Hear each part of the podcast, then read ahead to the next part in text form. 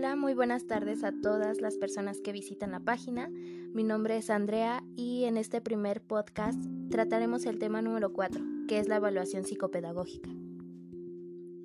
Bueno, principalmente recordemos que la evaluación psicopedagógica es un instrumento de análisis, un recurso para implementar ayudas y mejoras a la respuesta educativa.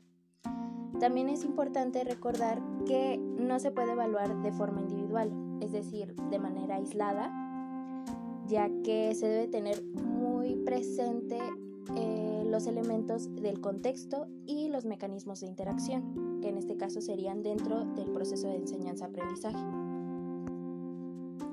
Ahora sí, como primer punto, tenemos el procedimiento de evaluación psicopedagógica. Este apartado nos va a mostrar una serie de pasos a seguir para llevar a cabo de forma correcta dicha evaluación. El primero es detectar una necesidad, que consta de buscar mejorías en el proceso de, enseñanza-aprendizaje. El segundo paso es llevar a cabo este proceso de forma compartida para recolectar y analizar la información.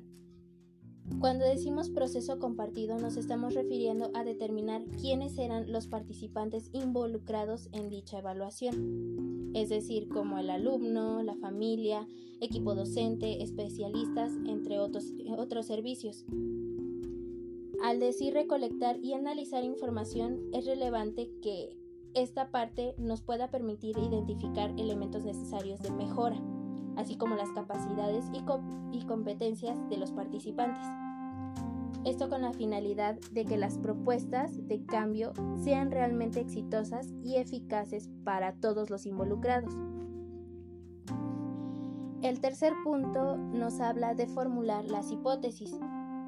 Y el cuarto y último es que posteriormente a la formulación de hipótesis necesitamos hacer una toma de decisiones.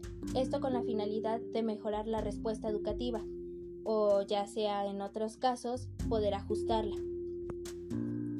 Una vertiente de este subtema es el contexto escolar, específicamente el aula contándolo como un subsistema dentro de dicho contexto. Es importante mencionarlo porque es el ámbito donde se van a dar las situaciones de interacción entre el alumnado, profesorado y contenidos de aprendizaje, también conocido como el famoso triángulo interactivo. Dentro de este triángulo se va a poder identificar información que nos pueda ayudar para la evaluación psicopedagógica, será información como de qué forma se puede ayudar al alumno con respecto a lo que va a aprender, los niveles de competencia, em, cómo analiza el propio alumno sus actividades de aprendizaje, también cómo el profesorado va a incorporar nuevos conocimientos al alumno partiendo de los conocimientos previos que éste tiene, la, la recolección de información relacionada con la programación del aula, la metodología, que son los ritmos y estilos de aprendizaje, entre otros factores.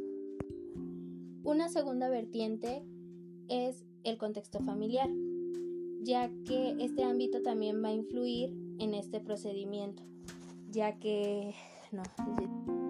Una segunda vertiente habla sobre el contexto familiar, puesto que este también influye en el procedimiento, ya que es el primer núcleo de socialización de todo individuo. Este nos va a ayudar a que nos incorporemos a otros ámbitos secundarios, como el escolar y el social. Por ende, se muestra la importancia sobre saber cómo será la participación que tendrán los padres dentro de la experiencia escolar de sus hijos e incorporar esta información para la evaluación psicopedagógica. Bueno, esto sería todo de mi parte. Fue el tema número 4, evaluación psicopedagógica. Espero que les sirva este pequeño resumen de la lectura y les ayude como complemento para sus conocimientos.